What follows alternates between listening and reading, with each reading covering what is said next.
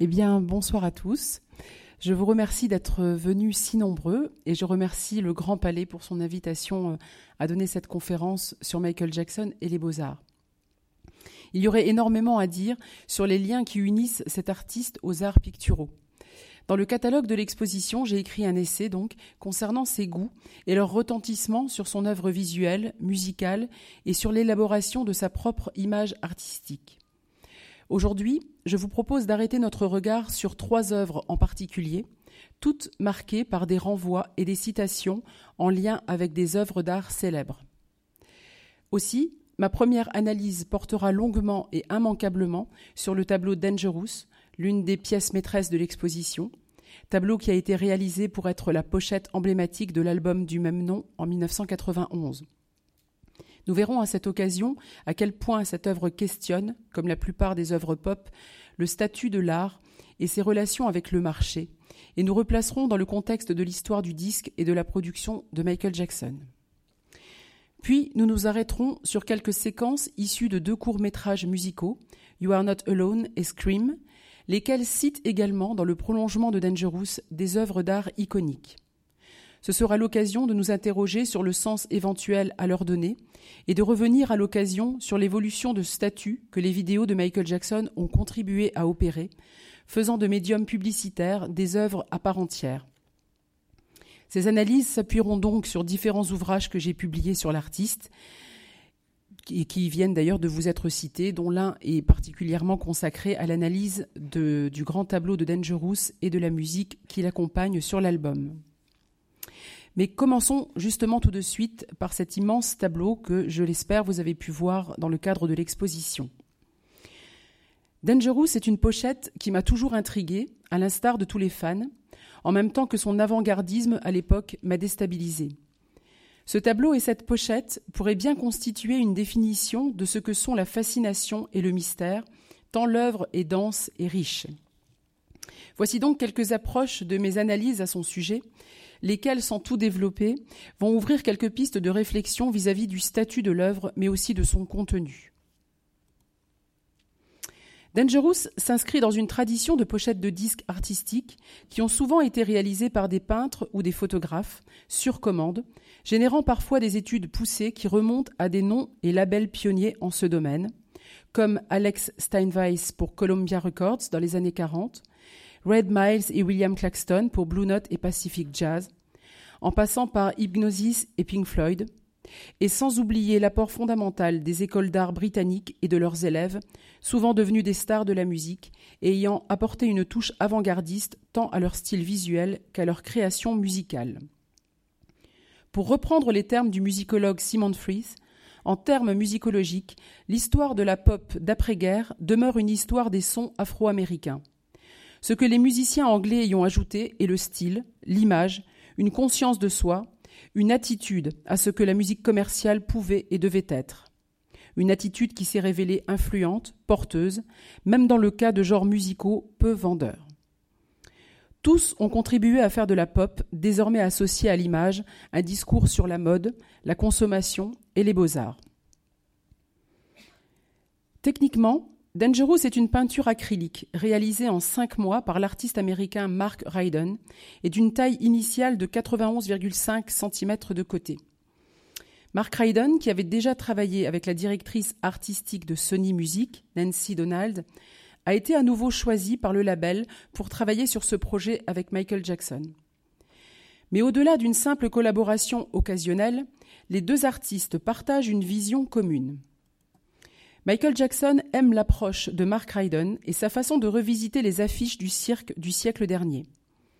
Lui qui est sensible aux symboles et au langage artistique de la Renaissance, aime aussi son art de la codification inspiré de cette époque. Pour ce tableau, deux consignes générales ont été établies le caractère mystérieux que devait revêtir l'ensemble et la problématique environnementale qui tenait particulièrement à cœur à Michael Jackson et qui est alors nouvellement et cruellement d'actualité puisque les années 90 sont marquées par la prise de conscience de la diminution de la couche d'ozone et du déboisement intensif qui débouche sur le sommet de la Terre à Rio de Janeiro en 92 puis sur le protocole de Kyoto en 97. Nous allons le voir, Mark Ryden fait passer le mystère et l'environnement par des emprunts aux artistes Jérôme Bosch et Brugel l'Ancien. Il emprunte également au cinéaste Jim Blashfield un univers surréaliste pop à la fois sinistre et cynique qui détourne les objets de leur fonction première. Enfin, il se réfère à Botticelli, Bougreau, Ingres, Cecil Beaton et Gilles Guérin. Dans sa composition, Dangerous relève presque autant de l'architecture que de la peinture. En effet, la sensation de proximité visuelle et d'écrasement oblige le spectateur à voir, à faire face, sans se dérober, à la scène et à la situation. Pour autant, l'œuvre opère le miracle de conserver une stratification pluridimensionnelle, horizontale et verticale, mais aussi profonde et étagée. Mais au fait, qui est Mark Ryden Mark Ryden est né en 1963 à Medford, dans l'Oregon. Titulaire d'un Bachelor of Fine Arts, il vit et travaille actuellement à Los Angeles dans un atelier qu'il compare volontiers à un cabinet de curiosités.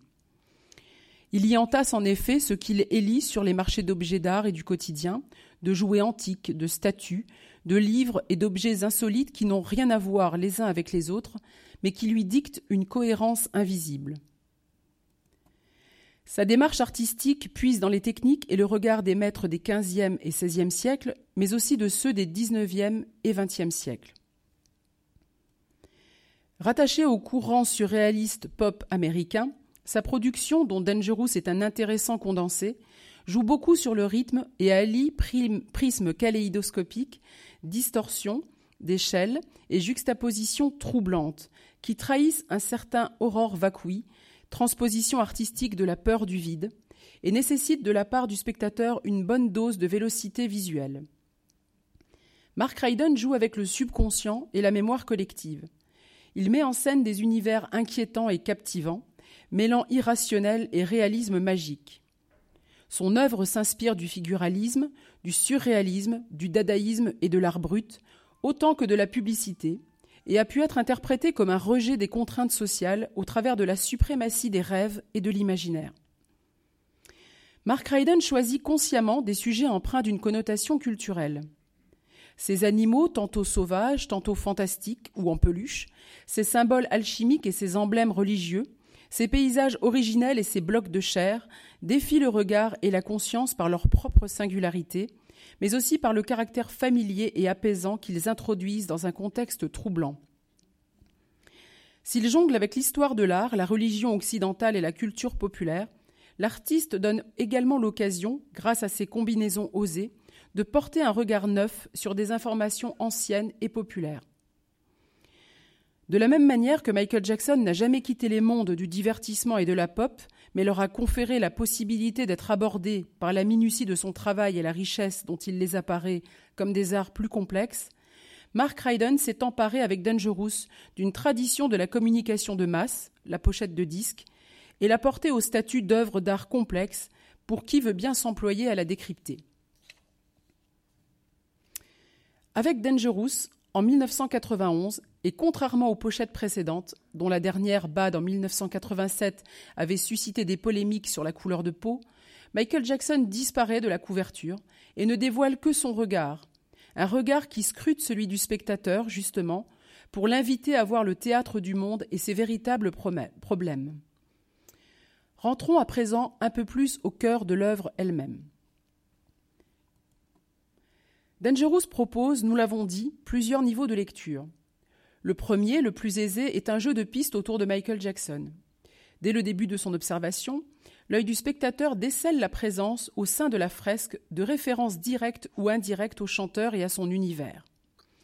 Michael Jackson a en effet habitué son public, dès 1978, à une certaine codification, en recourant à une imagerie symbolique dont il a d'abord donné, puis de moins en moins, les clés. Ces codes apparaissent au sein de mises en scène visuelles, avec des éléments symboliques comme le pan, qui apparaît pour la première fois au dos de la pochette de Destiny des Jacksons, celle de l'œil, qui en est une déclinaison mythologique, le chiffre 7, mis en scène ou chorégraphié, ou encore le gant blanc. Si, comme tout code, chacun d'eux peut revêtir de multiples interprétations allant jusqu'à la contradiction, Michael Jackson leur donne très souvent un sens plus personnel et les orchestre habilement, conférant toute sa cohérence à un message au centre duquel il se place comme artiste missionnaire. Mais ils lui permettent également de créer une problématique du mystérieux, celle-là même qui jalonne sa propre vie, et permet de laisser planer des questions, de susciter une réflexion individuelle et collective sur des sujets sociaux, mais aussi de laisser une liberté d'interprétation qui permet de toucher le public dans sa plus vaste diversité. Michael Jackson fait donc l'objet, dans un premier temps, d'une représentation directe dans le tableau. Les yeux, l'enfant dans le manège, le petit Michael Jackson adulte derrière le nain. L'enfant bicolore. Le, spectateur fan repère ensuite assez rapidement des éléments de représentation indirecte, comme le gant, les sparadraps, le brassard, la couleur de peau, les initiales sur la sandale, sur la couronne et le manteau impérial, le nom de EO, référence à son rôle dans Captain EO, film réalisé pour Disneyland en 86. Le monde familier de Michael Jackson est aussi présent. Celui de l'enfance, avec la représentation d'enfants stars et amis comme Macaulay Culkin ou Shirley Temple, celle du rat Ben, évoquant la chanson et le film sorti en 1972, mais aussi le petit animal domestique qu'il avait lorsqu'il était enfant, son singe Bubbles, et enfin Neverland, figuré par le parc d'attractions et les animaux, évoquant aussi son zoo. En fouillant davantage, l'œil aguerri va repérer des éléments du symbolisme propre à Michael Jackson des éléments de numérologie religieuse, avec la présence du chiffre 7, de sa signature à connotation apocalyptique, du pan et de l'œil, mais aussi du personnage de Barnum qu'il a inspiré un temps dans ses stratégies de communication et de manipulation médiatique. En termes d'exemple, voici sur ce petit échantillon de tableau ce que l'on peut trouver. Une représentation de Michael Jackson inaugurant son étoile au Walk of Fame, en 1984 à Hollywood, mais aussi une problématique morbide qui vise notamment les médias, incarnés ici par Barnum, dont l'oreille dissimule un crâne de mort et qui est affublé d'une broche représentant l'une des signatures de Michael Jackson, vestige de sa foi jéhoviste en attente de l'apocalypse de 1998 provoquée par un certain alignement de planètes. Il faut souligner que le symbolisme jacksonien se distingue des symboles propres à des courants, comme le heavy metal par exemple, qui, avec ses figures ésotériques telles le bouc, la plume, l'œil, les cornes, renvoie à un univers cloisonné, favorisant au sein du public le sentiment d'appartenance à un groupuscule. À l'inverse, chez Michael Jackson, le symbolisme présente la double particularité de n'être attaché à aucun courant, mais à une personne, sa personne, et d'être transversal, transculturel, fédérateur, finalement, et porteur d'un message philosophique, politique et spirituel qui élargit la notion de groupuscule à celle de village mondial. En fait, c'est un univers visuel à part entière. Cet univers est d'autant plus intéressant ici qu'il se superpose à celui tout aussi symbolique de Mark Ryden. En effet, ces tableaux sont parsemés de symboles tels que l'œil, la dissimulation de nombres, ou la récurrence de figures comme Lincoln, banalisée aux États-Unis jusqu'à devenir une figure pop et un cliché de publicité. Le langage symbolique constitue ainsi non seulement un point commun entre les deux artistes, mais également une ouverture de sens à leur donner, puisqu'ils sont ici pensés par deux esprits. Outre le travail de Mark Ryden, une autre particularité de Dangerous est de s'inspirer du court-métrage musical réalisé pour lui par Jim Blashfield en 1987, Leave Me Alone. Le clip de cette chanson est à mi-chemin entre le film et le dessin animé surréaliste. Il associe images et dessins, collages et films, et évoque un intérieur-extérieur chaotique qui n'est pas sans rappeler la vie, plus publique que privée, de Michael Jackson. Le texte de Leave Me Alone fustige la presse et se dresse contre les polémiques véhiculées à l'égard de l'artiste. À l'instar du tableau Dangerous et de certains titres de l'album, il invite les tabloïds et les badauds à s'occuper des vrais problèmes de la société. Blashfield a lui aussi des points communs avec Mark Ryden, ce qui confère une grande cohérence à l'ensemble. En tant que directeur de quelques-uns des clips vidéo les plus aventureusement animés, lui aussi aime s'emparer d'objets réels du quotidien, des journaux, des voitures d'enfants, des spatules, pour leur valeur subconsciente. Il les photographie puis les anime jusqu'à ce qu'ils deviennent métaphoriques et envoûtants. Ce processus d'animation donne aux images une apparence immédiatement antique et abstraite, comme il l'a fait à plusieurs reprises pour Talking Heads dans les années 80. Mais la particularité de son travail dans Leave Me Alone est de devoir se centrer autour d'une seule personnalité, celle de Michael Jackson. Il choisit de représenter sa vie comme un parc d'attractions, évoluant dans un climat assez menaçant, et offre un aperçu perspicace et inattendu de la psychologie du chanteur. Il construit deux Michael Jackson ici. Un enfant espiègle qui s'échappe par tous les moyens en riant, et un géant de type Gulliver pris au piège dans un labyrinthe de montagnes russes et de canaux, un adulte prisonnier de son image artistique, de la presse et des fantaisies de l'enfance. En voici un bref extrait dans cette vidéo.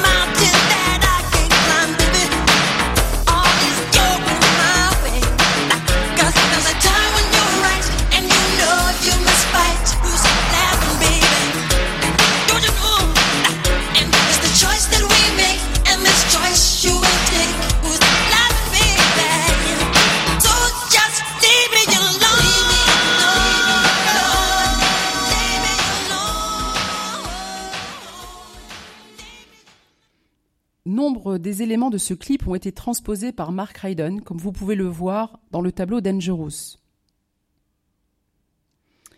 De la même manière qu'il est préfiguré dans le clip Leave Me Alone, l'intérêt de Michael Jackson pour les parcs d'attractions et le monde du cirque, dont il intègre certains tours dans ses spectacles, est au cœur de Dangerous. Au début des années 90, Michael Jackson passe d'ailleurs ses premières années dans son domaine de Neverland, qu'il pourvoit d'un zoo et de manèges.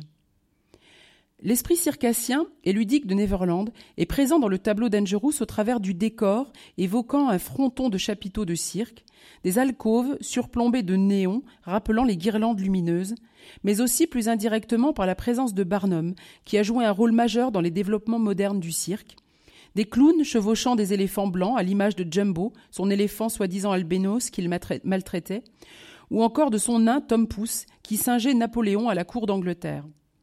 L'esprit de Neverland est également présent, enfin, au travers des animaux, qui, au-delà de leurs références certes fondamentales à des espèces en voie de disparition, ne sont pas sans évoquer le zoo personnel de Michael Jackson, qui possède singes, serpents, éléphants, pans, tigres, girafes et de nombreuses autres espèces.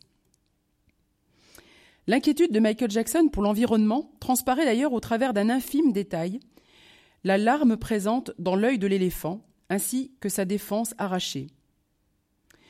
Son intérêt et son espérance sur le sujet peuvent également être vus au travers d'un détail de la célèbre naissance de Vénus de Sandro Botticelli en 1485. Trouver une citation de ce tableau pourrait sembler relever du cliché au sein de l'œuvre d'un artiste peintre qui se réclame du courant surréaliste pop. Pourtant, elle y a pleinement sa place par la cohérence symbolique qu'elle dégage au travers de sa dimension culturelle astrologique, puisque Vénus est aussi une planète à l'influence bénéfique, porteuse de vertus positives comme la fécondité, la, beauté et l'amour. Placée ici à gauche, elle fait écho aux éléments positifs de cette partie du tableau, avec des êtres vivants entrant dans le manège, l'iconographie du soleil, et de l'aube avec le nom de Éo, et les masques souriants de la comédie. Elle contrebalance donc l'image de destruction et de pollution du monde de Dangerous et représente soit le vestige statufié d'un Eden antérieur, soit une touche d'espoir. Cette problématique de l'environnement est présente, bien entendu, dans le titre Heal the World, que tout le monde connaît et qui donnera lieu à la création d'une fondation caritative, mais également plus subtilement dans les sonorités de la chanson titre Dangerous, dont la maquette, dès l'origine, faisait entendre des bruits d'usine et laissait présager d'un thème sur la question Le sujet final en sera finalement un autre type de danger, la femme séductrice et tentatrice.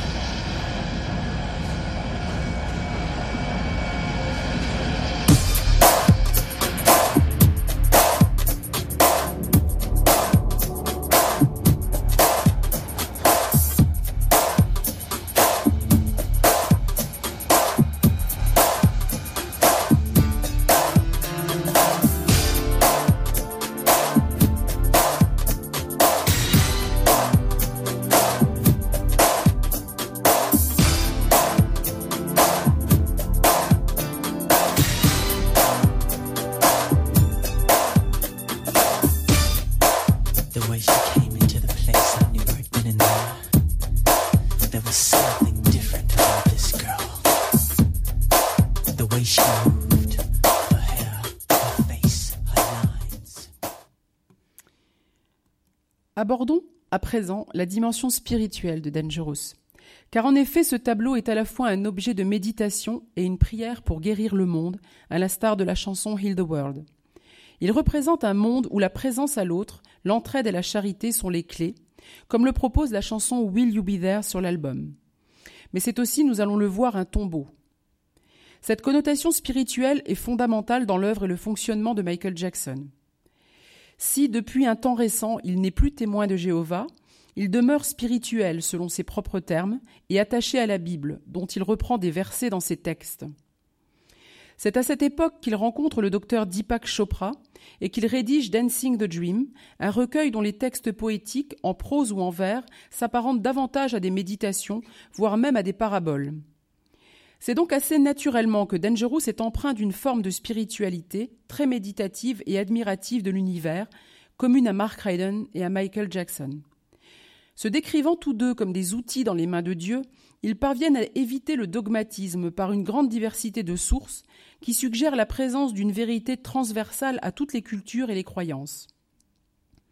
Ces références passent par la présence nombreuse des anges, qui n'est pas sans rappeler l'Apocalypse selon Saint Jean, l'un des textes de prédilection des Jéhovah. Elle passe par la présence des animaux en attente de sauvetage, évoquant un autre de leurs épisodes favoris des textes sacrés, le déluge, qui a donc déjà été exploité sur l'album Destiny en 78. Même le chien déguisé en Napoléon peut être inscrit dans cette optique puisque le lévrier afghan est le seul type de canidé qui soit monté selon la, selon la tradition dans l'arche de Noé.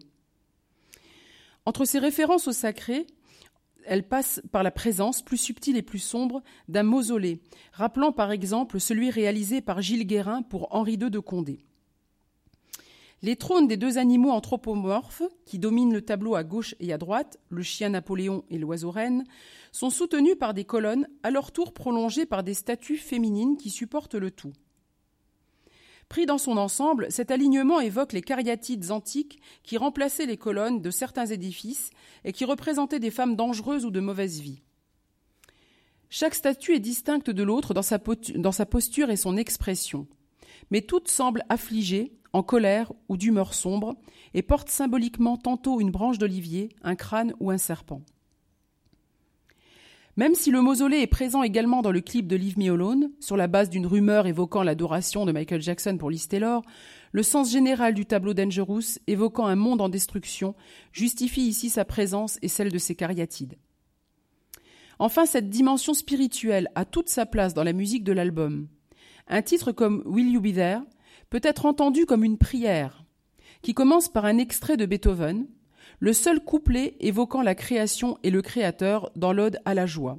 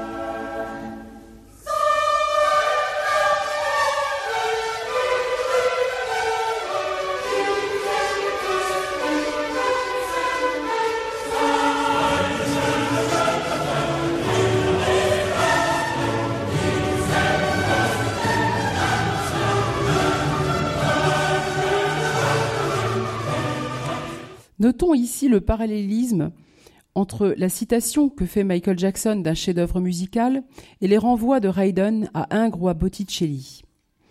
Puis la chanson s'enchaîne sur un chœur de voix synthétique, surnaturel, évoquant les anges et les chœurs a cappella d'enfants de la Renaissance. Un extrait composé par Michael Jackson lui-même dans l'esprit de Pergolèse.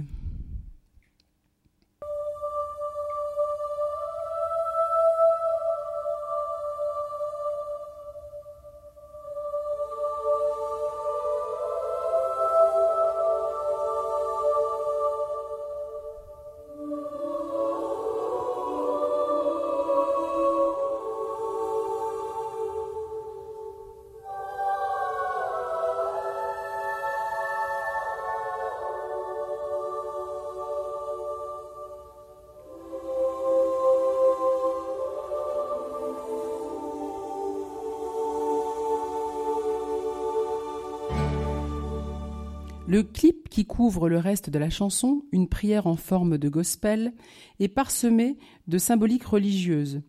Notons qu'elle servira aussi de bande originale au film Sauver Willy, rejoignant l'intérêt porté par Michael Jackson à la préservation des animaux et de la nature.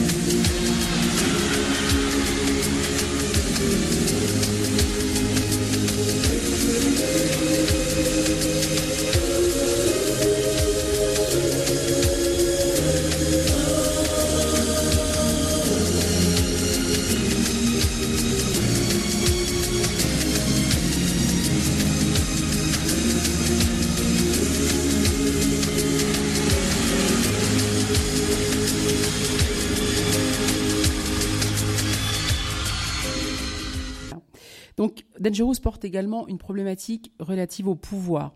Le pouvoir médiatique, nous l'avons vu au travers de Barnum, mais également un pouvoir politique et l'incapacité à régler les problèmes sociaux et environnementaux.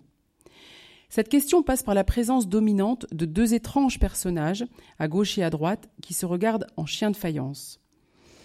L'un est une représentation cynocéphale de Napoléon, fondée sur le tableau de Jean-Auguste Dominique Ingres, intitulé Napoléon Ier sur le trône impérial en costume de sacre en 1806, et l'autre est la photographie officielle de la princesse Élisabeth II accédant au trône, prise par Cecil Beaton en 1952, et dont le portrait de Liz Taylor apparaît dans la vidéo de Leave Me Alone, que nous avons vue pour un extrait précédemment.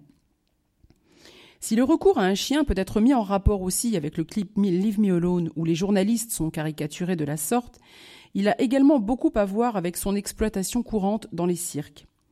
Ce chien est ici associé à Napoléon, mais aussi à Michael Jackson, puisqu'il porte un gant blanc scintillant, à la peau de son pied noir, et porte les initiales de MJ sur sa couronne, son manteau et sa sandale.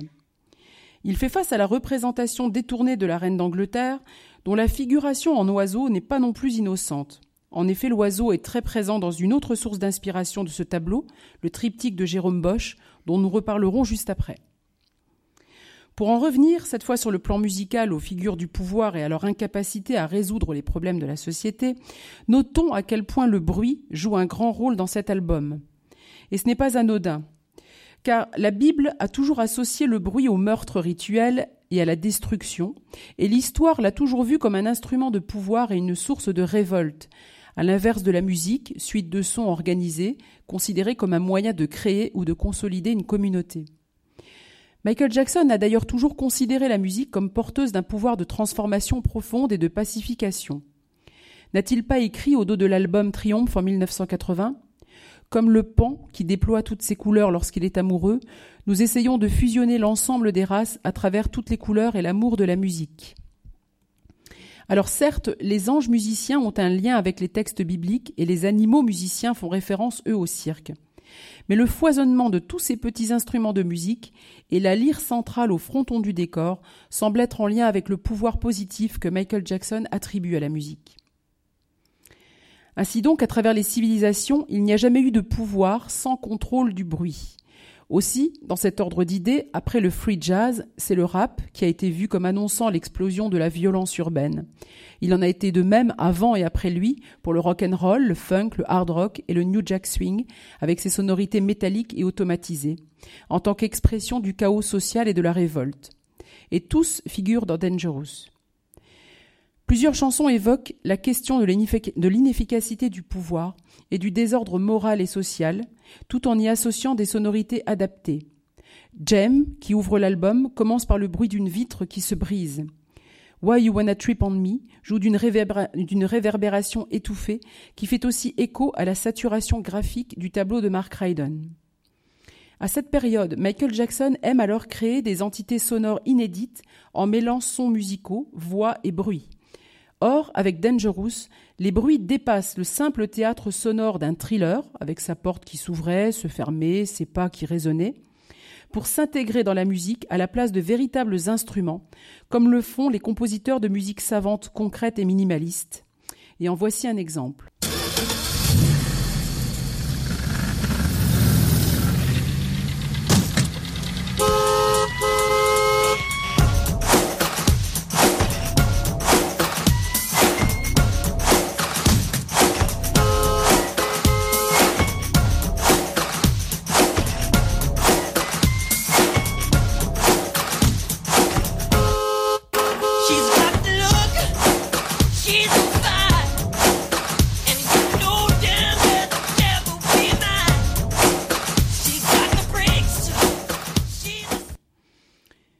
Dangerous propose donc bien une musique et des textes qui sont les reflets de leur époque, une période agitée, teintée d'images d'espoir et de destruction, comme la chute du mur de Berlin ou les manifestations de Tiananmen.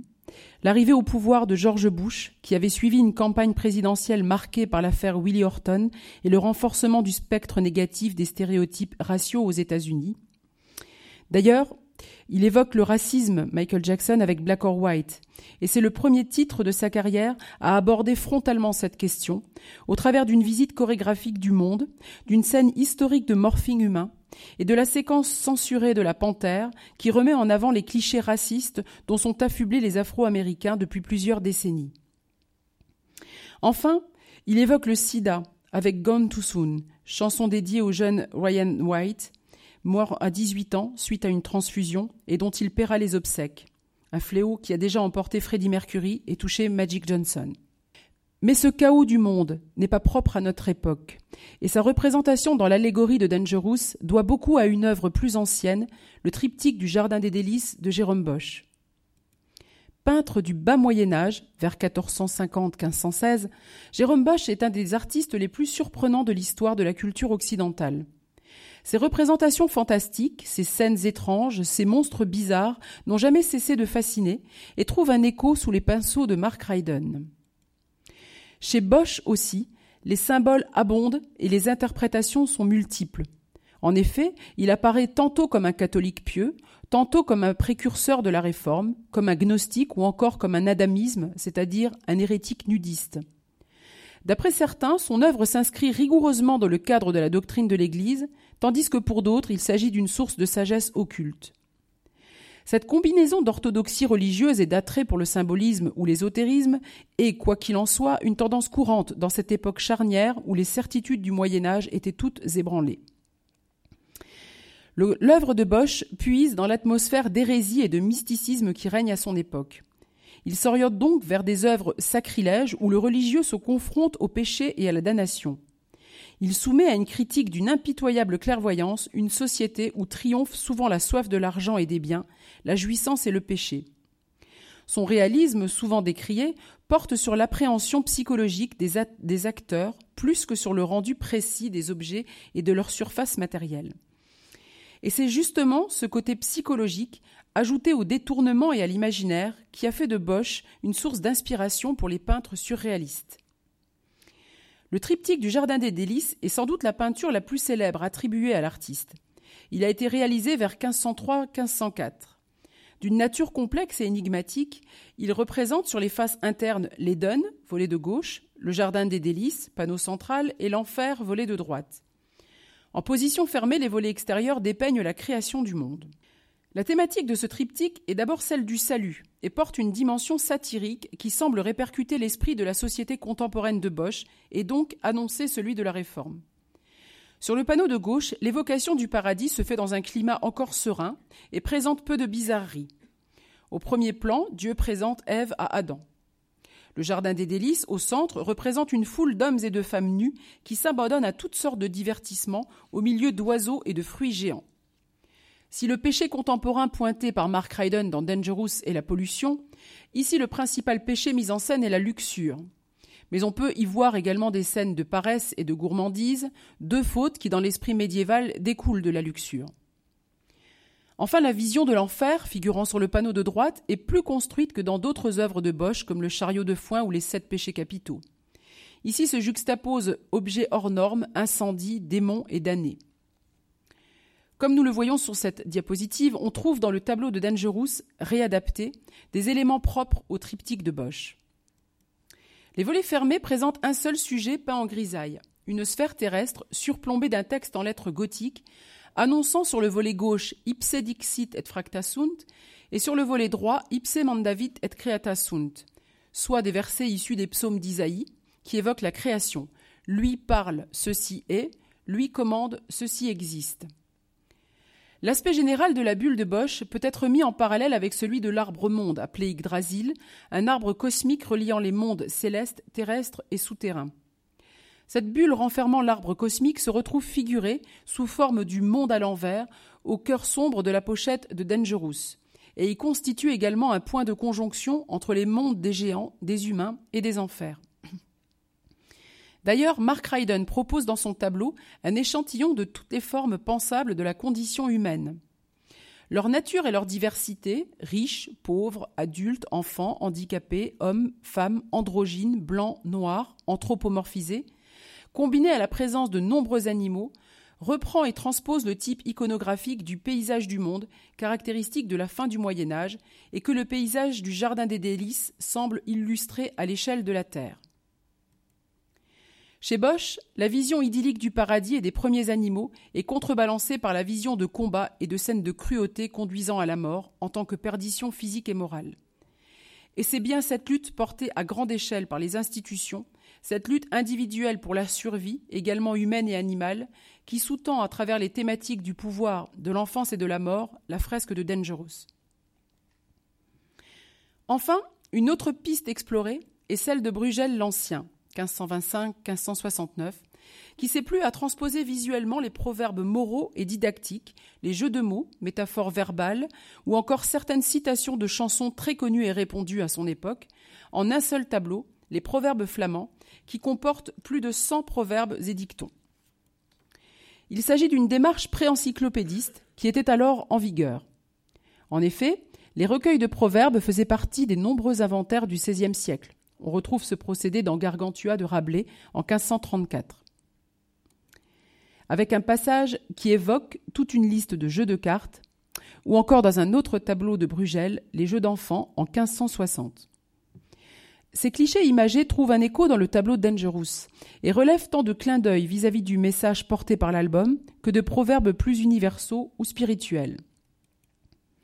Pour illustrer ce fait, nous commencerons par observer ce regard masqué démasqué de Michael Jackson qui domine le tableau par sa taille et sa position centrale.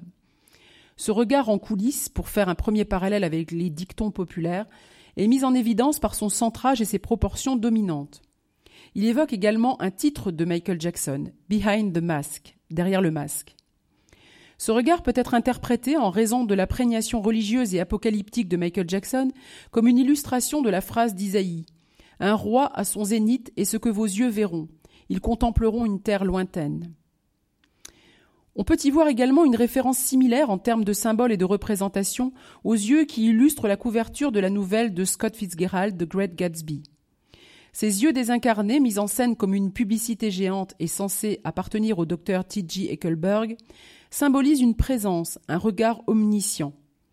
Autant pour ce roman qu'au cœur de la pochette de Dangerous, ce regard est un point de référence stable au milieu du chaos, du vide, qui substitue à Dieu tantôt un panneau publicitaire, tantôt un artiste, cible de tous les regards et de toutes les critiques, mais pouvant apporter malgré tout une notion de jugement sur la situation qu'il surplombe. Les autres proverbes, citations ou titres dissimulés de chansons sont les suivants. Heal the world, bien sûr, car il s'agit bien ici de guérir un monde malade. Jam, dans le sens d'embouteillage, de blocage, pouvant se référer à la saturation graphique du tableau, ou encore pour le message de la chanson qui invite les gens à se tourner vers les problèmes du monde plutôt que vers la vie privée des artistes. Nous sommes des nains sur les épaules de géants.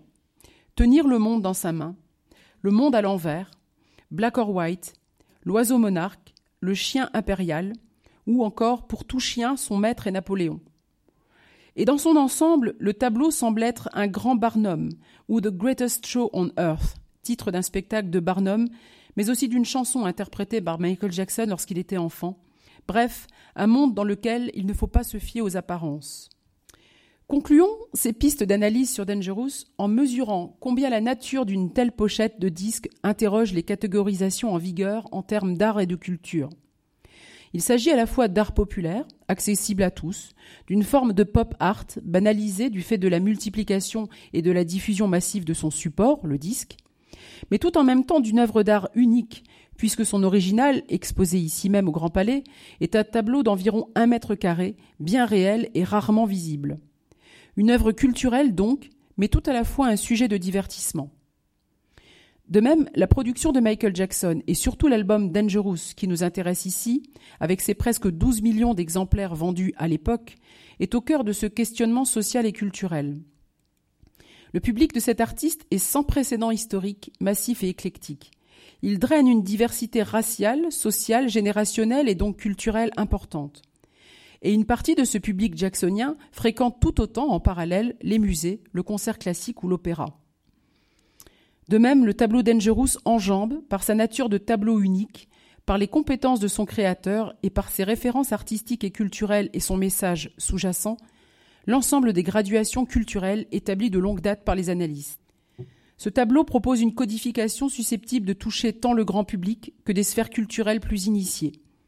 Son langage symbolique passe par la citation d'œuvres d'art et la, dissimulation de messages actuels autant qu'intemporels. Cette œuvre, comme toute la production du peintre Mark Ryden et du chanteur Michael Jackson, peut être vue comme un acte d'absorption de concepts généralement opposés, tels le savant et le populaire, le passé et le présent, le divertissement et l'art. Elle vise à interpeller un large panel d'humains et de conscience au-delà des cultures et de la mode. Elle transpose ou complète les processus de création de Michael Jackson, qui en général et sur cet album en particulier, transcendent les étiquettes musicales en puisant dans des panels stylistiques allant de la grande musique au rap, qui élargit la notion de son en abolissant la frontière entre voix, instruments et utilisation de bruit, et qui aborde dans ses textes des problématiques familiales, sociales et environnementales, toutes transversales. Des productions toujours fouillées, donc, occasionnant un travail de longue haleine, six albums seulement en 30 ans, de la même manière que ce tableau a nécessité cinq mois de travail pour sa réalisation.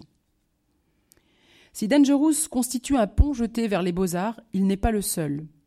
Cette œuvre s'inscrit dans la lignée des tableaux utilisés et commandés pour plusieurs albums, parmi lesquels Destiny, en 1978, représentant une adaptation du récit biblique du déluge, ou encore en 1987 Bad, dont le projet initial prévu par Michael Jackson se voulait inspirer de clichés de l'actrice Gloria Swanson, réalisé par Edward Station en 1924 et qui a été refusé par Sony. Dangerous constitue également une étape vers les gestes et processus technologiques qui seront mis en œuvre pour la réalisation de la statue en 3D figurant sur la pochette de l'album suivant, History, en 1995, une statue inspirée d'un autre monument historique, l'immense appel de la mère patrie située à Volgograd. Un autre recours à l'art, qu'il établit non seulement en tant qu'icône, mais aussi comme figure d'une iconographie culturelle, et met l'emphase sur l'artifice qui fait sa propre image. se représentant à la fois comme un sujet artistique et comme un objet d'art sculpté. Enfin, l'ultime requête artistique de Michael Jackson connaîtra le même sort avorté que le cliché de Greg Gorman pour Bad. Il s'agit des photos prises par le photographe de haute couture Arnaud Bali, des photos artistiques entre tradition et futurisme voulues par Michael Jackson pour son ultime album Invincible en 2001. Inspiré du Sphinx qui avait fait la une du Sunday Times et avait immédiatement suivi séduit Michael Jackson, pardon, le projet photo a été abandonné. Voyons à présent deux exemples de citations artistiques au sein du médium visuel de prédilection de Michael Jackson, le clip vidéo, ou dirons-nous plus précisément le court métrage musical? Ce changement de vocable souhaité par Michael Jackson témoigne de la modification de statut qu'il a apporté à ce support. En effet, avant d'aborder quelques références aux beaux-arts au sein de ses narrations, il nous faut ici rappeler dans quelle mesure il a contribué à modifier les canons de ce médium en le faisant passer d'objets publicitaires à œuvres artistiques et investissant des moyens destinés initialement à un art considéré comme supérieur, le cinéma. Un changement conscient et une intention bien réelle si l'on se fie à ce propos même de Michael Jackson. À l'époque, je regardais ce que faisaient les gens avec la vidéo, et je n'arrivais pas à comprendre pourquoi la plupart avaient l'air primitifs et inconsistants. Je voyais les enfants regarder et accepter des vidéos ennuyeuses parce qu'ils n'avaient pas d'autres alternatives. Le clip vidéo est né avec Bohemian Rhapsody du groupe Queen en 1976. Il coïncide avec la fin du boom des ventes des disques des années 60 et du début des années 70 et va permettre d'assurer une continuité de ces ventes. La plupart des rockstars de cette époque vont investir dans la vidéo comme dans un système de survie, prolongeant ainsi leur carrière au-delà de leur mort. Si Michael Jackson a réussi à forcer les portes de MTV, c'est justement par les qualités artistiques incontestables de son clip Beat It. Un clip qui, en plus de son caractère narratif et de son message pacifiste, empruntait lui aussi à d'autres œuvres et pardon, lui aussi à d'autres œuvres était pourvu d'une ambition artistique tel un budget colossal. Bref, autant de paramètres qui le distinguaient notoirement des autres clips de l'époque et ont fini par mettre un terme définitif aux réticences coloristes de MTV. L'essentiel des vidéos de l'époque était élaboré à partir de montages d'images fixes ou d'extraits de concerts. Michael Jackson a souhaité, pour sa part, y intégrer des scénarios dotés d'une progression dramatique ou d'une intrigue construite, cohérente et divertissante, et finalement traiter ce média comme un court métrage plutôt que comme une publicité. Beaucoup de ces productions ont été tournées sur support pellicule 35 mm, pour la plupart au format 16 neuvième, et utilisaient des versions alternatives et plus longues de la chanson originale. Si l'on pense à Captain EO ou à Moonwalker, on peut dire que certaines ont même eu pour support initial de diffusion un écran de cinéma. Ces courts-métrages ont été réalisés par les plus grands noms du 7e art Martin Scorsese, George Lucas, Francis Ford Coppola, David Fincher, David Lynch, Spike Lee, John Landis, faisant intervenir des acteurs hollywoodiens et autres personnalités, comme parmi une longue liste de noms, Marlon Brando, Chris Tucker, Eddie Murphy, Macaulay Culkin, Iman, etc. Nombre de ces vidéos ont joué plusieurs rôles. Plus que des tremplins commerciaux, elles capitalisaient au contraire sur un succès déjà bien en place. Elles servaient également à promouvoir l'image sans cesse renouvelée de l'artiste, assurant grâce à ses excellents classements son omniprésence sur les écrans. Elles ajoutaient une plus-value à la musique et souvent des récits différents du texte de la chanson, complémentaires ou parallèles, une forme alors élaborée de narration dans ce domaine. Voyons à présent quelques cas au cours desquels, prolongeant les citations de certaines de ses pochettes d'albums comme Dangerous, Michael Jackson a invité des œuvres d'art au sein de ses narrations vidéographiques. Notre premier cas est You Are Not Alone, chanson tirée de l'album History, accompagné d'une vidéo réalisée le 12 juillet 1995 par Wayne Isham. Plusieurs scènes y évoquent donc les arts. La première et la plus évidente est la mise en scène d'une emblématique peinture de Maxfield Parrish, Daybreak. Cette œuvre, réalisée en 1922, est considérée comme l'une des plus populaires du XXe siècle si l'on se fie au nombre de ses reproductions, un nombre qui, selon le National Museum of American Illustration, a dépassé celui des copies de Campbell's Soup Cans d'Andy Warhol et de la scène de De Vinci. D'une taille de 67,3 cm par 114 cm, la peinture utilise un cadre formel évoquant une mise en scène autour de deux personnages féminins, le tout organisé selon le principe de symétrie dynamique popularisé par J. Bridge et qui part du principe que les proportions et la symétrie dans l'art grec s'appuyaient sur l'étude de l'arithmétique et de la géométrie. L'utilisation de cette œuvre dans la pop n'est pas une première, comme le montre la diapositive suivante. Des couvertures d'albums des Maudits Blues de Deliscar ou de Saint-Preux à la publicité pour Nestlé en passant par la bande dessinée, la récurrence de cette scène témoigne de sa popularité et de sa désormais appartenance au pop art, et ce sans parler des citations issues d'autres œuvres de Parrish. Voici à présent, dans un extrait vidéo, la reprise qu'en fait Michael Jackson avec son épouse Liza Marie Presley en 1995.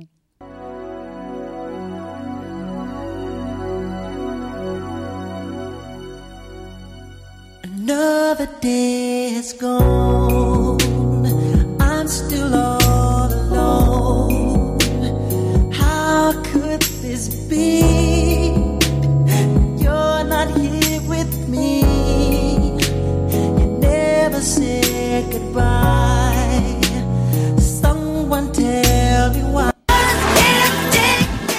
Ça c'est pour tout à l'heure normalement. voilà, certes, L'intérêt de Michael Jackson pour Maxfield Parrish n'est pas fin si l'on se réfère à un cliché bien antérieur réalisé par Todd Gray, où on le voit posé au début des années 80 avec un ouvrage regroupant les œuvres de l'artiste. Mais au-delà du cliché pop et de ses goûts, le choix de cette citation est porteur d'un capital de sens au sein duquel il nous laisse libre de puiser, deux ans après les premières fausses accusations dont il a fait les frais et peu après les polémiques sur son mariage évocation du paradis originel, pureté et réalité de son amour marital, affirmation de son humanité et de sa vulnérabilité exposée dans leur plus simple apparat, revendication de son identité sexuelle et hétérosexuelle par le dénuement, intérêt purement artistique et quête d'un idéal de beauté, Michael Jackson propose, nous disposons. Nous sommes les co-créateurs de son œuvre par le regard que nous lui portons et le sens que nous voulons bien lui donner. L'autre inspiration présente dans une version alternative de ce court métrage est un renvoi au Saint Sébastien martyr de Guido Reni, que Michael Jackson avait d'ailleurs demandé à voir expressément lors de sa visite au musée du Louvre en 1988. Une figure de martyr, donc, qui n'est pas sans renvoyer, sans doute, au ressenti de Michael Jackson suite aux accusations dont il a fait l'objet, et qui continue encore alors à le hanter douloureusement. Guido Reni a peint sept Saint-Sébastien. Il est alors marqué par un intérêt croissant pour le nu harmonieux, étudié d'après les marbres antiques, et il instaure dans ses œuvres une force de concentration dramatique. Cette œuvre présente le saint dans une attitude beaucoup plus théâtrale et pathétique que ses représentations précédentes. Ici, le corps tordu et lumineux du martyr semble vouloir s'extirper des ombres et du paysage alentour. Notons qu'il s'agit ici pour l'artiste de saisir l'une des rares occasions, dans les récits chrétiens, de peindre le nu masculin, qui est alors très mal considéré et surveillé par les, autorités religieuses, et ce encore plus quand cela touche à leur domaine. Des exceptions sont faites pour la mythologie et pour le corps christique, qui est un corps mort. La profusion des saints Sébastien correspond à des périodes d'épidémie de peste qui ravagent l'Europe à partir du XVe siècle. En effet, Saint Sébastien, martyr et guérisseur, était alors invoqué pour chasser ce fléau. Les flèches qui percent généralement son corps le font à des endroits où apparaissent les premiers symptômes de la maladie. De quelle peste souffre le corps transpercé de ce Michael Jackson, qui ne regarde pas le ciel, mais du côté des hommes, sans doute? Le contexte que nous avons évoqué nous souffle une réponse. Les regards modernes qui se sont portés par la suite sur ce saint Sébastien de Reny y ont vu une icône homosexuelle et l'ont interprété par divers moyens. Sujet particulièrement prisé, Saint Sébastien a, traversé l'évolution de la peinture et de sujets religieux, il est, il est devenu une figure profane. Saint Sébastien est en principe un soldat romain mature. Pourtant, il est représenté comme un adolescent au physique d'esthète. Michael Jackson, au moment du tournage, a 37 ans. Pourtant, il offre au regard un physique d'éphèbe. De la même manière, il est tentant de faire le parallèle entre cette émergence du quasi nu dans la peinture religieuse et cette première apparition d'un Michael Jackson aux ailes d'ange apparaissant aussi quasiment nu à l'écran. D'y superposer ce concept de saint profane, frappé en son flanc, puis retomber en humanité, voire en disgrâce. D'y voir une volonté de prouver sa masculinité. Libre à nous d'interpréter les choses, de lire l'un ou l'autre ou tous ces messages. Peut-être est-ce là une manière pour Michael Jackson de retrouver dans le cadre de Daybreak et auprès de son épouse l'idéal d'un Eden originel et pur, ou simplement de compléter d'une touche culturelle une vidéo au vernis déjà largement raffiné. Donner du sens ou ne pas interpréter relève de notre volonté, à chacun, autant que de nos capacités à le faire. L'artiste n'impose rien, c'est un legs. Un autre legs, doté de renvoi aux beaux-arts, est le court-métrage de Scream, un titre du même album. Dans ce film, record de budget à l'époque, réalisé par Mark Romanek, Michael Jackson évoque, soutenu en duo par sa sœur Janet, un complot à son encontre dont les instigateurs seraient des individus moralement corrompus, placés à des postes clés du système, des individus dotés en tout cas de pouvoir leur ayant permis d'orchestrer sa chute. Le texte montre du doigt la pratique d'un certain révisionnisme qui permet à ces agents du pouvoir en place d'instiller, via les médias, leur propre version de l'histoire et d'inverser le pouvoir symbolique en leur faveur. La musique vient illustrer la violence et le caractère direct du message par l'utilisation entre autres d'une pulsation de bruit de verre brisé et l'emploi de sons synthétiques distordus, le tout rehaussé d'une chorégraphie saccadée aux figures anguleuses et nerveuses. Un vaisseau en forme de vase clos ou de laboratoire d'observation dans lequel le seul plaisir semble être de jouer à des jeux vidéo virtuels et les seules distractions concrètes de casser des guitares et des poteries, qui finalement n'appartiennent pas tant que cela à l'artisanat, puisqu'elles sont toutes alignées en série, toutes identiques, neutres et noires, telles des productions industrielles dépersonnalisées. Si les paroles de Scream évoquent des éléments biographiques et personnels, la vidéo, elle, réitère ses tropes familiers de dépassement et de métamorphose en attirant l'attention sur la construction d'une imagerie culturelle et sur la déconstruction de son statut iconique. La scène dans laquelle ces thématiques croisées émergent est la séquence de la galerie d'art. Elle entre en dialogue avec la célèbre séquence de morphing de Black or White en 1991. Elle révèle aussi son intérêt pour le décloisonnement des médiums artistiques et la volonté de Jackson de fusionner des disciplines artistiques censées être éloignées, pour ne pas dire opposées, en incorporant des représentations familières d'art visuel. Le décor austère et stérile du vaisseau spatial du clip suggère que cette galerie virtuelle est un site de concrétisation plutôt que d'utilisation. Michael Jackson et sa sœur adoptent en quelque sorte le rôle de conservateur de musée et prennent le contrôle au moyen d'une télécommande qui régule une exposition changeante de chefs-d'œuvre iconiques.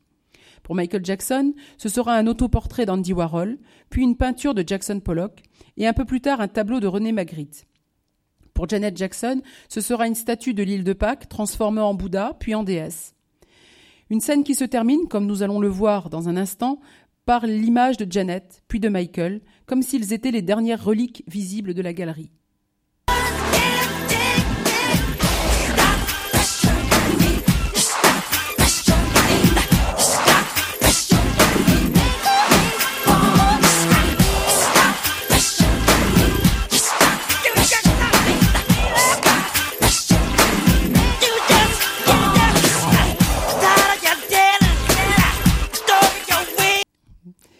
Au-delà du clinquant généré par l'inclusion d'œuvres d'art à la vidéo d'une chanson pop ou de la volonté de témoigner éventuellement de la culture de l'artiste et ou du scénariste, la première tentation est de chercher au sein de ces œuvres une plus-value de sens à donner.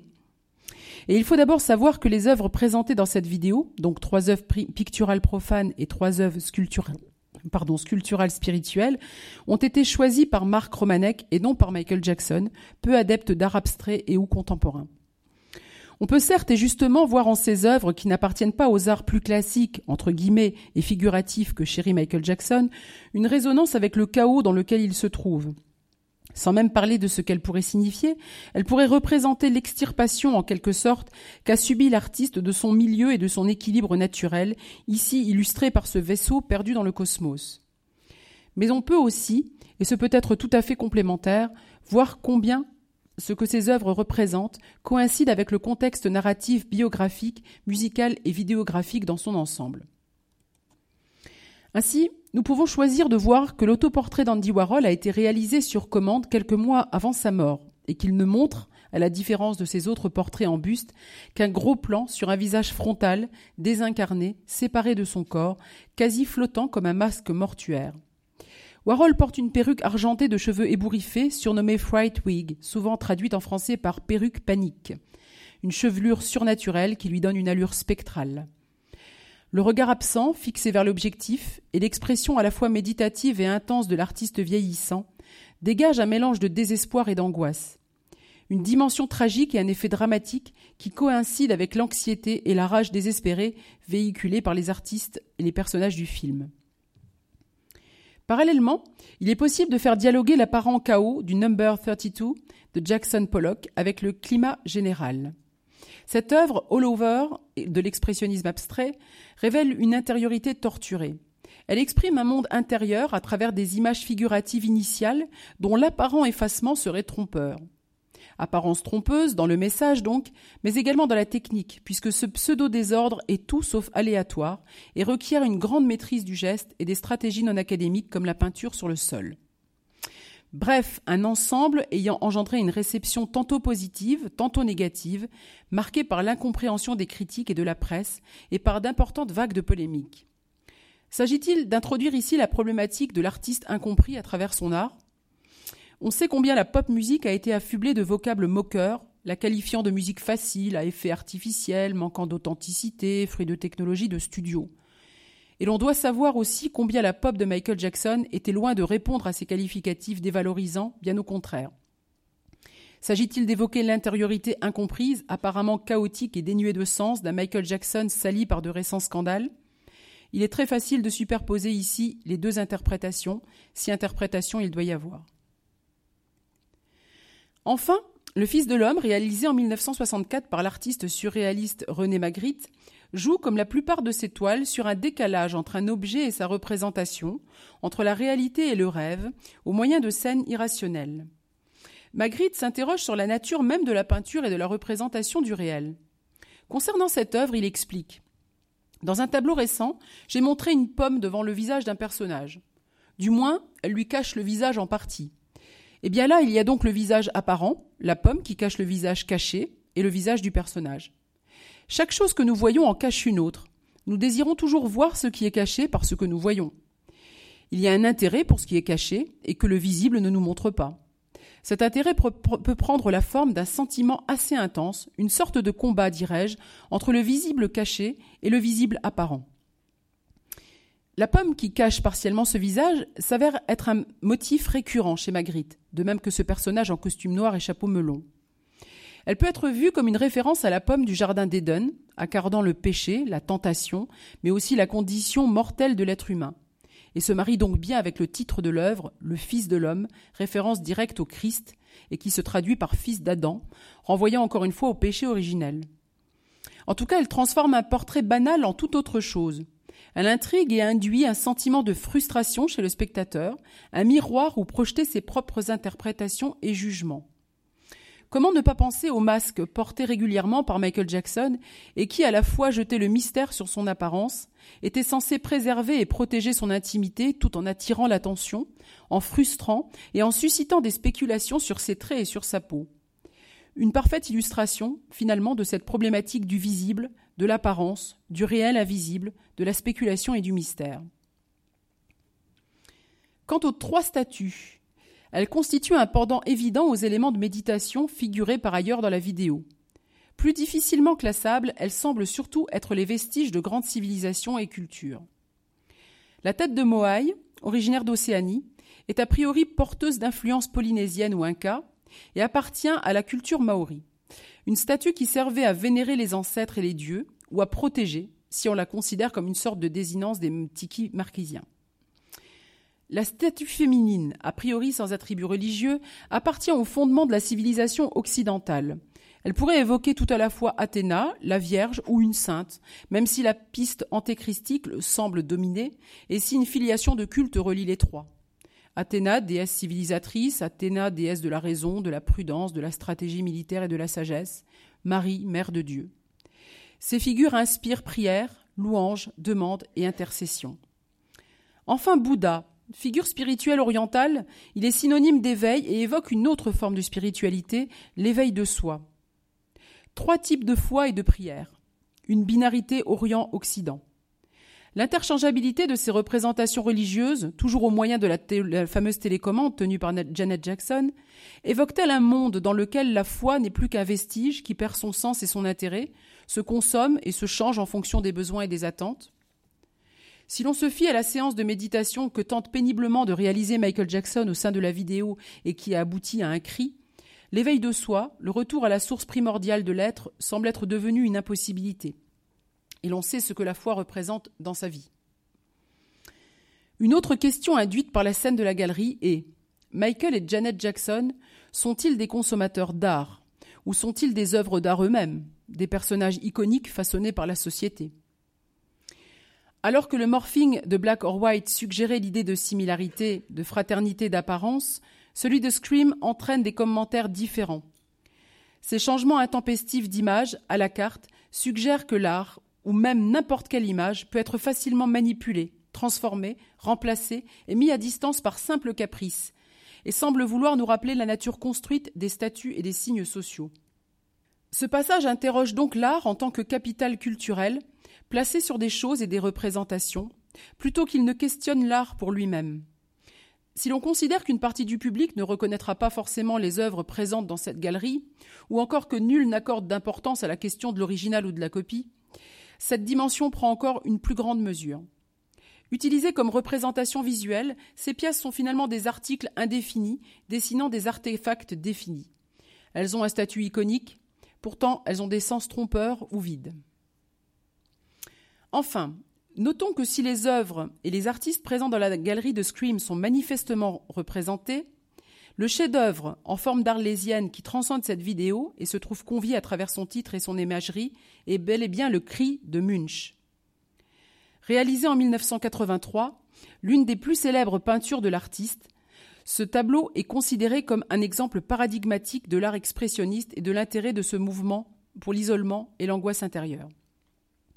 En fait, si l'on accepte la conjecture selon laquelle l'œuvre de Munch explore souvent le conflit entre l'homme et la vie urbaine, la citation conceptuelle offre ici un renvoi intéressant. Le cri de Munch est présent sur les visages de Michael et Janet Jackson, qui poussent de nombreux cris tout au long de la vidéo, mais aussi sur ceux des personnages de manga, témoins virtuels d'une autre forme artistique plus populaire et peut-être aussi de l'intérêt de Michael Jackson pour la culture japonaise, séculaire ou moderne.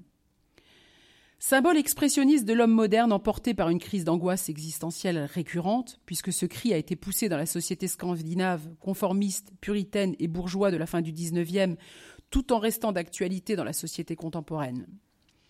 Une représentation intemporelle de l'oppression, en opposition à la liberté de l'être qui hante l'ensemble de la vidéo et de la chanson. Il n'est d'ailleurs pas anodin de constater que les trois artistes contemporains choisis pour la galerie de Scream, Warhol, Pollock et Magritte, ont eux aussi interprété le cri à leur manière. Phil d'Ariane, sans aucun doute.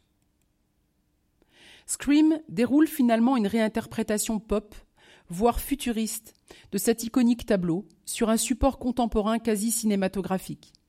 Une création qui, au-delà des défis techniques et artistiques liés à ce court métrage, atteste de l'inscription dans l'histoire autant que du caractère visionnaire d'un Michael Jackson et d'un Mark Romanek. Au terme de ces analyses et de ces pistes de réflexion, je tiens à dire que si Michael Jackson a été intronisé roi de la pop, c'est bien que davantage qu'un simple artiste dont la production coïnciderait avec ou illustrerait ce vaste et kaléidoscopique et insaisissable courant, il en a canonisé les attributs.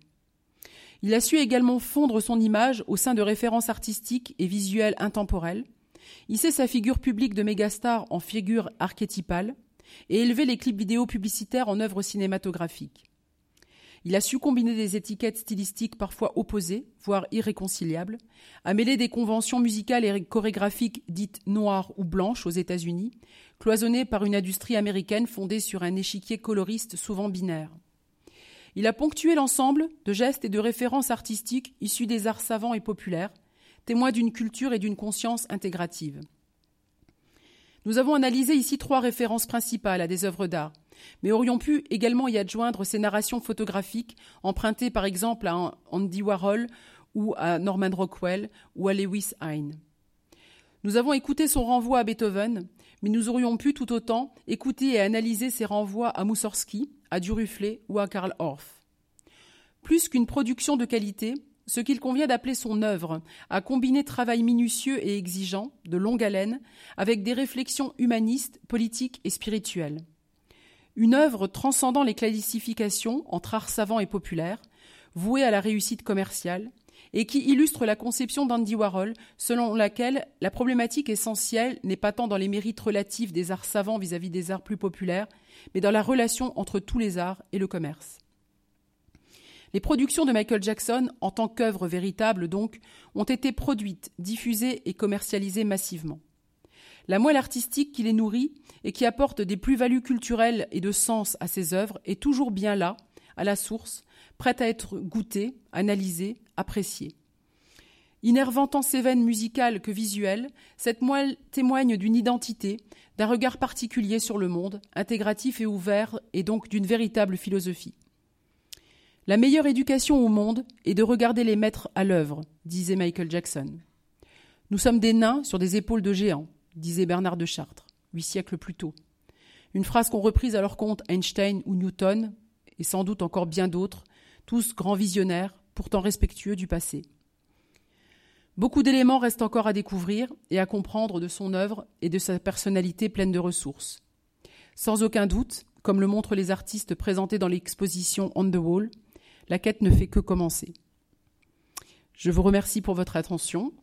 Et si vous souhaitez en savoir davantage sur les quelques éléments esquissés, parce que ce ne sont que quelques éléments, en dépit de la longueur, je vous invite à découvrir mes ouvrages, donc La culture pop au Panthéon des Beaux-Arts, qui est focalisé sur Dangerous, ou sur Michael Jackson, Il était une voix, que vous trouverez à la librairie du Grand Palais.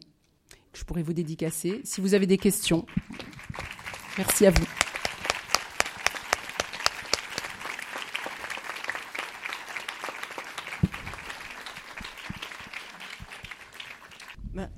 Tout d'abord, je voulais vous remercier parce que c'est un, travail euh, de fourmi. Merci, c'est vrai. Euh, j'avais juste une toute petite question sur un tout petit point de détail, mais qui est au milieu de, de l'œuvre là, c'est l'étoile rouge. La petite étoile rouge au milieu de l'œuvre. Alors j'ai peut-être raté un épisode. Non, je ne l'ai pas évoqué.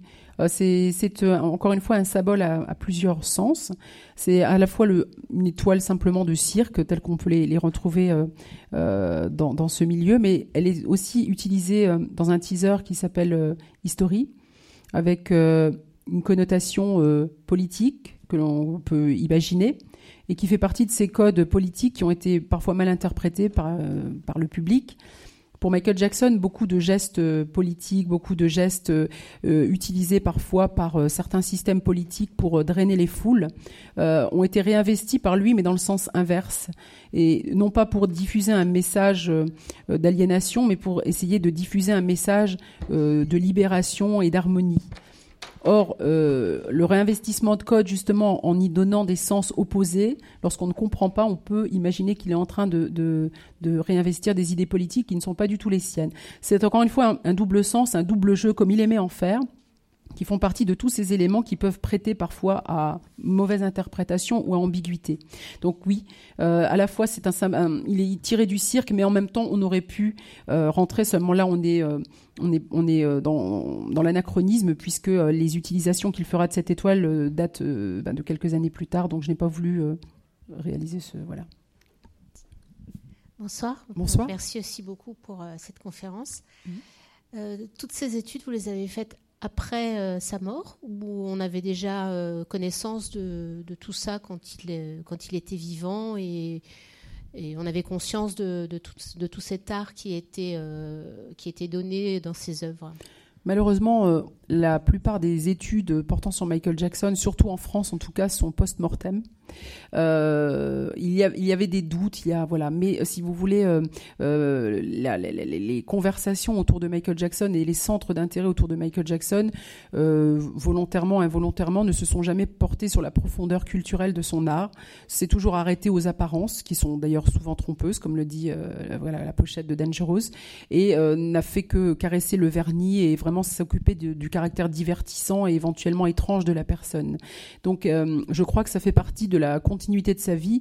Il disait justement, il citait souvent Michel-Ange en disant que euh, un artiste meurt et que pour survivre, il doit attacher son âme à son travail, mais il doit aussi poser énormément de questions et ne pas y répondre parce que si on a toutes les réponses, à l'instar du tableau de Jérôme Bosch ou de Brugel, on n'en parlerait plus aujourd'hui si on avait tout compris.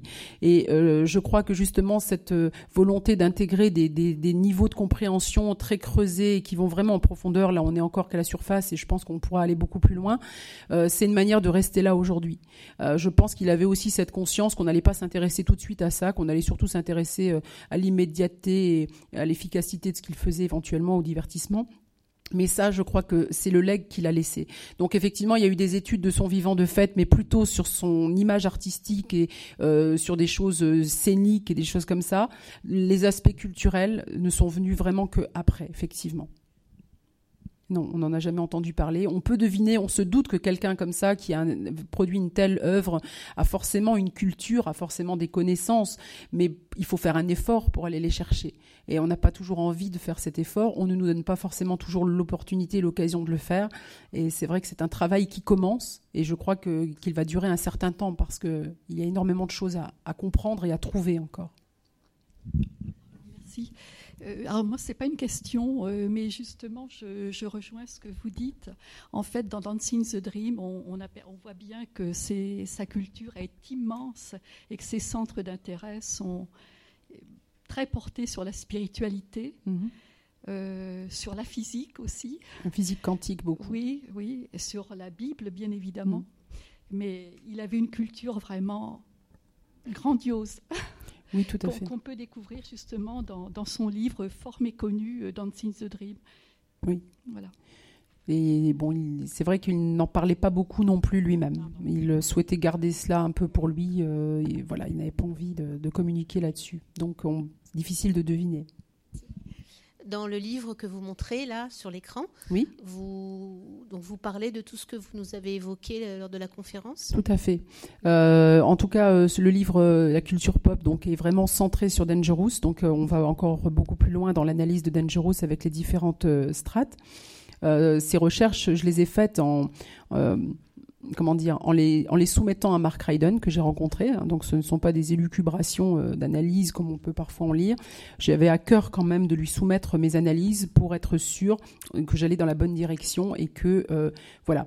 Donc euh, elles sont, elles, voilà. Je, comment dire, elles ne sont pas forcément fantaisistes. Après, elles ne sont pas euh, terminées. C'est-à-dire que j'attends que d'autres prennent le relais, peut-être d'autres générations, d'autres personnes, avec d'autres connaissances qui pourront aller encore plus loin. Et puis l'autre euh, ouvrage euh, analyse vraiment la, la voix de Michael Jackson mais c'est pas un ouvrage musicologique dans le sens où il s'adresse à tous, parce qu'à travers cette voix, on fait aussi beaucoup connaissance avec lui, avec cette, cette culture justement qu'il avait, cette manière d'exploiter sa voix pour traiter des veines musicales, euh, comme j'ai pu un petit peu le suggérer, euh, parfois opposées, en tout cas considérées comme opposées, et qui nous emmène forcément à, à, à nous rendre compte de, de la, la connaissance qu'il avait euh, et de la culture des Afro-Américains et de la culture occidentale et du bel canto, euh, la manière dont il, euh, il considérait également son public, le qu'il avait, le travail qu'il fournissait euh, jusqu'au bout pendant des heures, alors qu'il aurait très bien pu, à la limite, on aurait pu imaginer qu'il s'en passait, non.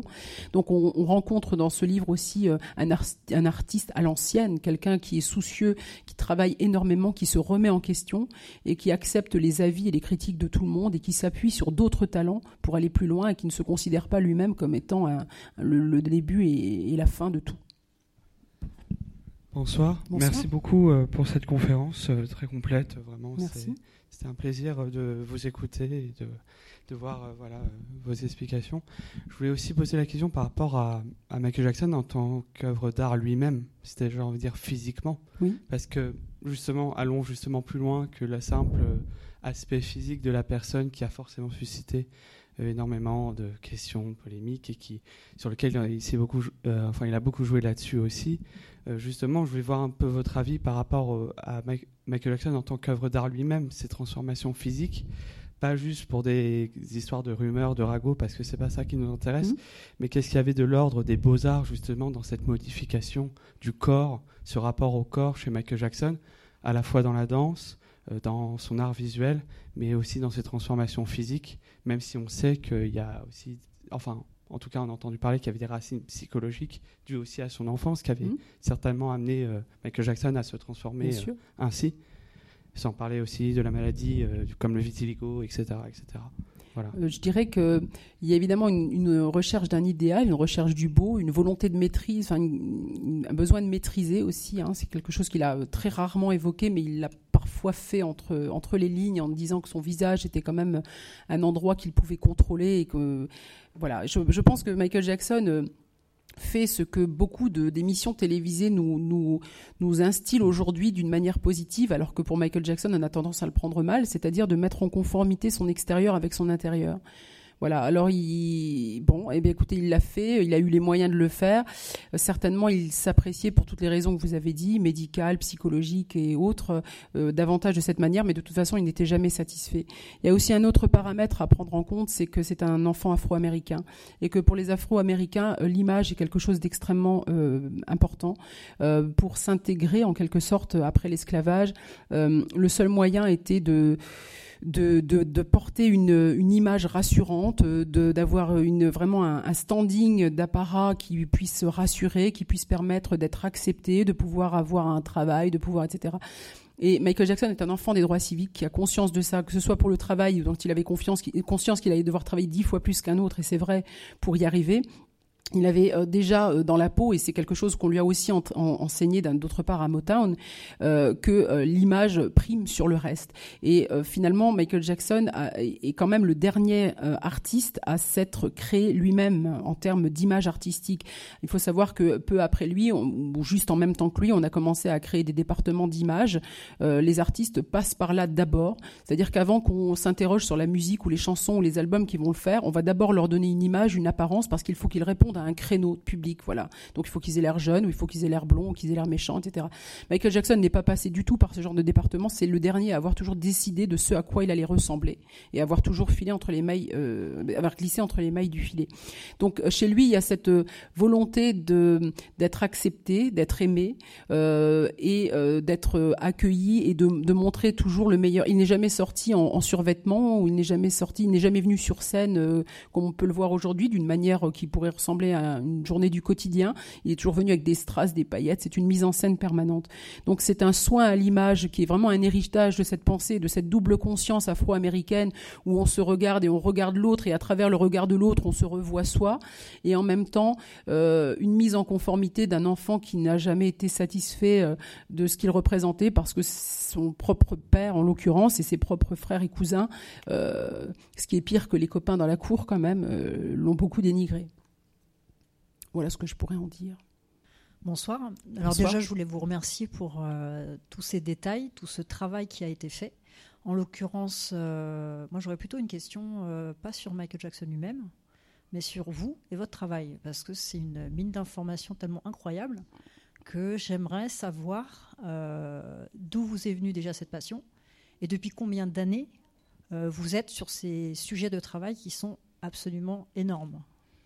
Euh, alors avant de, de devenir euh, f- spécialiste, j'étais fan. Hein, bon, Michael Jackson, voilà, je, je suis de, de la génération Thriller, c'est-à-dire j'avais 10 ans quand Thriller est sorti et euh, cet album, ces clips, moi, c'est quelque chose qui m'avait fasciné, quelque chose, son évolution de carrière qu'on a suivi, toujours ces, ces nouveautés qu'on attendait. On se demandait à chaque fois ce qu'il allait faire. Donc il y avait vraiment une fascination et puis euh, euh, aussi un rapport à, à une- à une- un artiste qui était vraiment quelque part une figure mythologique, c'est-à-dire quelqu'un d'inaccessible, un super-héros, tout ce que vous voulez, le contraire un petit peu des artistes d'aujourd'hui qui peuvent être notre voisin de palier parce que c'est les politiques euh, sont pensées autrement.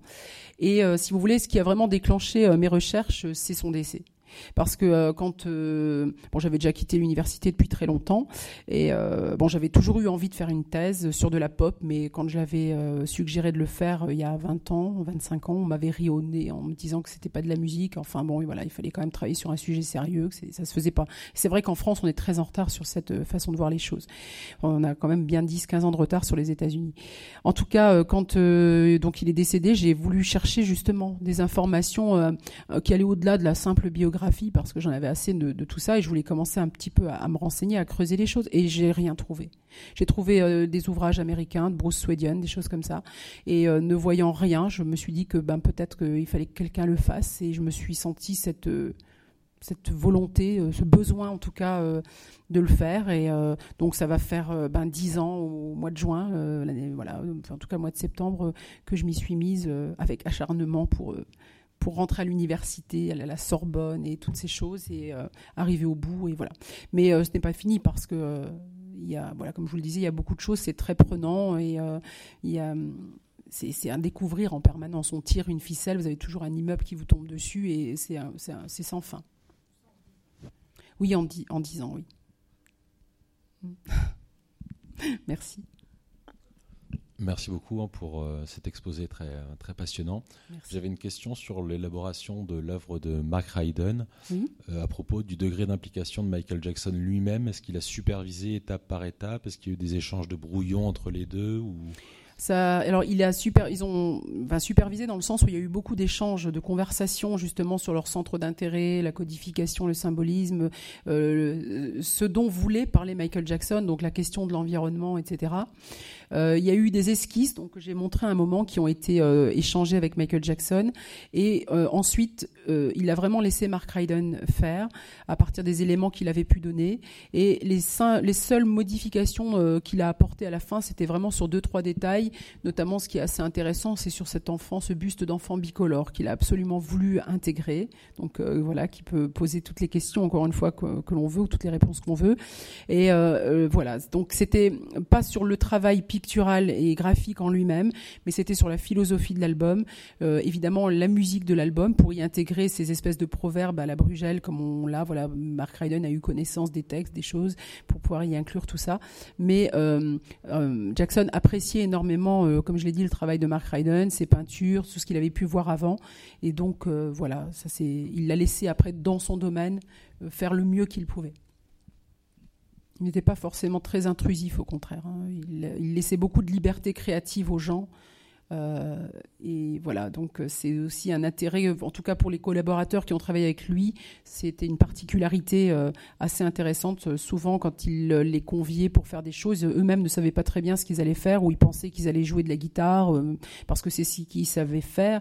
Et au final, au bout de quelques temps, à force qu'il leur disait continue, cherche encore, non, tu, certainement tu peux faire mieux, ils finissaient par écrire une chanson ou par faire un rap et ils pensaient pas du tout qu'ils en étaient capables. Et il avait réussi à trouver chez eux exactement les choses pour lesquelles ils étaient vraiment euh, compétents.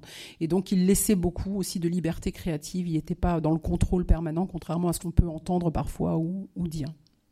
Euh, savoir si on ne pouvait pas évoquer quand même le côté euh, enfantin tout à fait, c'est une autre partie de. C'est une autre partie de. Oui, c'est une personnalité très complexe. C'est une personnalité à multifacettes.